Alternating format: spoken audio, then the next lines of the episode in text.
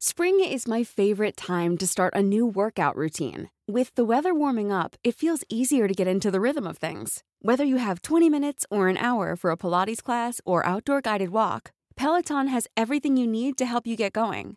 Get a head start on summer with Peloton at onepeloton.com. Te lo cuento. Tu dosis diaria de noticias. Hoy es lunes 15 de julio y aquí en Te lo cuento te vamos a dar tu dosis diaria de noticias para que empieces tu día y tu semana muy bien informado. Después de varias amenazas, ayer empezaron las redadas contra algunos inmigrantes en Estados Unidos. Te damos un poco de contexto. Acuérdate que en junio Donald Trump anunció que iba a hacer varias redadas para detener a algunos indocumentados que tienen órdenes de deportación y siguen viviendo en su país. Durante un rato puso excusas para aplazar los arrestos, pero el domingo finalmente empezó con los primeros. ¿Cómo estuvo el plan? Supuestamente el Servicio de Control de Inmigración y Aduanas, ICE por sus siglas en inglés, iba a tratar de detener a 2.000 inmigrantes de los más de 10 millones de indocumentados que viven en Estados Unidos. Las redadas iban a ser en Atlanta, Baltimore, Chicago, Denver, Houston, Los Ángeles, Miami, Nueva York y San Francisco. Pero a la mera hora hubo muy pocos arrestos y en pocas ciudades. ¿Por qué pasó esto? La mayoría de esos lugares son ciudades santuario, esas en las que la policía local no hace controles migratorios ni pregunta por la situación de los indocumentados. En otras palabras, estos lugares le echan la mano a los migrantes para que puedan quedarse en Estados Unidos y justo eso fue lo que hicieron este fin de semana. Desde el viernes algunos ayuntamientos hicieron lo posible para que las detenciones fracasaran y hasta le dieron tips a la gente para evitar las redadas. Y ahora, ayer ICE reconoció que detuvo a pocas personas, pero dijo que el plan va a seguir y se espera que durante toda esta semana haya redadas pequeñas. Un dato curioso es que Trump no es el primer presidente estadounidense en organizar este tipo de detenciones y generalmente solo se llevan a cabo 20 o 30% de los arrestos planeados. Un misterio sin resolver, parte 2. El sábado la familia de Manuela Orlandi, la niña que se perdió hace años en el Vaticano, se encontró con una sorpresa.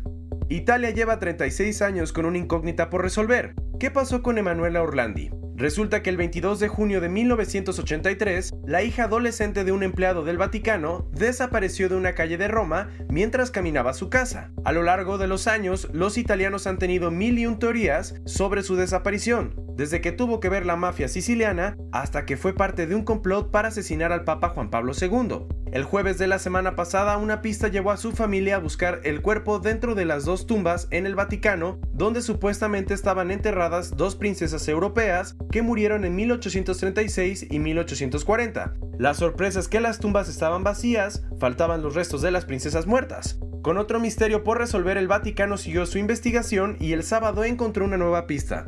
Debajo de un pozo de piedra aparecieron dos juegos de huesos. Ahora los forenses van a determinar si son los restos de Manuela o serán los de las princesas. ¿Sabes quién tuvo un gran fin de semana? Novak Djokovic, pues ganó su quinto título en Wimbledon. Por si no eres fan del tenis, el partido estuvo buenísimo pues se enfrentaron dos de los mejores jugadores del mundo, Novak Djokovic y Roger Federer. El juego estuvo para morderse las uñas. Con 4 horas y 57 minutos fue el más largo de la historia y aunque la mayoría del público le iba al suizo, fue el serbio quien acabó por llevarse la copa. Después de perder, Federer reconoció que va a necesitar tiempo para recuperarse y Djokovic dijo que había sido uno de los partidos más emocionantes de toda su carrera. Además, el sábado fue la final femenil y la rumana Simona Halep se fue feliz a casa.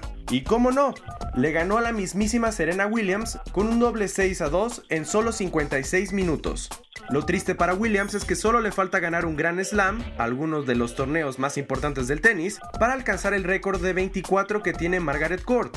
Ayer fue la tercera oportunidad que tuvo para lograrlo y una vez más se quedó corta. Pasándonos a otros cuentos, este fin de semana la Gran Manzana pasó un buen rato en la oscuridad. El sábado por la tarde un apagón dejó cerca de 73 mil personas en la isla de Manhattan sin electricidad. El corte de 4 horas fue provocado por la explosión de un transformador y lo curioso fue que coincidió con el aniversario del corte eléctrico que dejó a Nueva York completamente a oscuras en 1977. Además, esta vez la falla afectó a los teatros de Broadway y hasta obligó a Jennifer López a cancelar su concierto en el Madison Square Garden, cuando ya había empezado. Y todo parece indicar que la próxima película de James Bond, El Agente 007, va a ser una mujer. ¿En serio? Sí, ya empezaron a circular rumores de que en la película número 25 del espía británico, Daniel Craig va a interpretar a Bond, pero Bond ya no va a ser 007. Según algunas filtraciones, al principio del filme sale una mujer que responde al nombre de 007 y que tiene la misión de convencer a Bond de regresar al MI6. La espía va a ser interpretada por la Shanna Lynch, quien seguro te suena por su papel como María Rambeau en Capitana Marvel. ¿Y tú eres fan de las películas de Stanley Kubrick? Sorpréndete, pues en la Universidad de Artes de Londres acaban de salir a la luz tres nuevos guiones del icónico cineasta. Resulta que dentro del archivo Kubrick aparecieron tres escritos incompletos que hablan sobre el matrimonio, los celos y el adulterio y que fueron creados entre 1954 y 1956. Con el descubrimiento de The Married Man, The Perfect Marriage y Jealousy, queda claro que además de las 13 películas que grabó, Stanley tenía otros proyectos en mente. El equipo de relevo mexicano de 4x400 metros planos puso el nombre de nuestro país en alto en la Universidad de Nápoles 2019. Ricardo Jiménez, Valente Mendoza, Arodi Vega y Edgar Ramírez ganaron medalla de oro en la final de la prueba, derrotando a los equipos de Sudáfrica y Polonia. Además, la velocista Paola Morán ganó la prueba individual de 400 metros planos de mujeres en ese torneo deportivo internacional que reúne a los atletas universitarios de todo el mundo. Así que, felicidades. Y cerrando las noticias de este lunes, Facebook todavía no acaba de pagar los daños por el escándalo de Cambridge Analytica. El viernes, la Comisión Federal de Comercio de Estados Unidos aprobó una multa de 5 mil millones de dólares para la empresa de Mark Zuckerberg por haber violado la privacidad de usuarios. ¡Auch! Ahora solo falta que el Departamento de Justicia vote a favor de la medida y si lo hace, esta será la multa más grande emitida por el gobierno contra una sola empresa tecnológica. Hasta ahora la más cara es la que recibió Google en 2012 y fue solo de 22 millones de dólares. Esta fue tu dosis diaria de noticias con Te lo cuento. Yo soy Diego Estebanés, no olvides darle clic y escucharnos mañana.